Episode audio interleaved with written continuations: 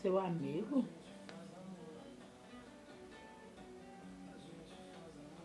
Havia uma panela.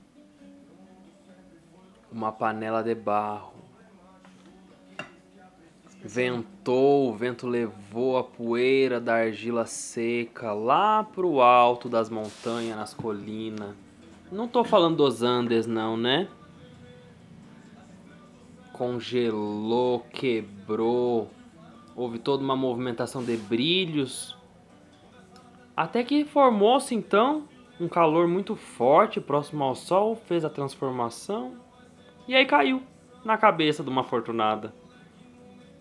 Uma panela de barro, que há quem nem acredite que é uma panela de barro como fora feita ou se mesmo existe. Ainda assim,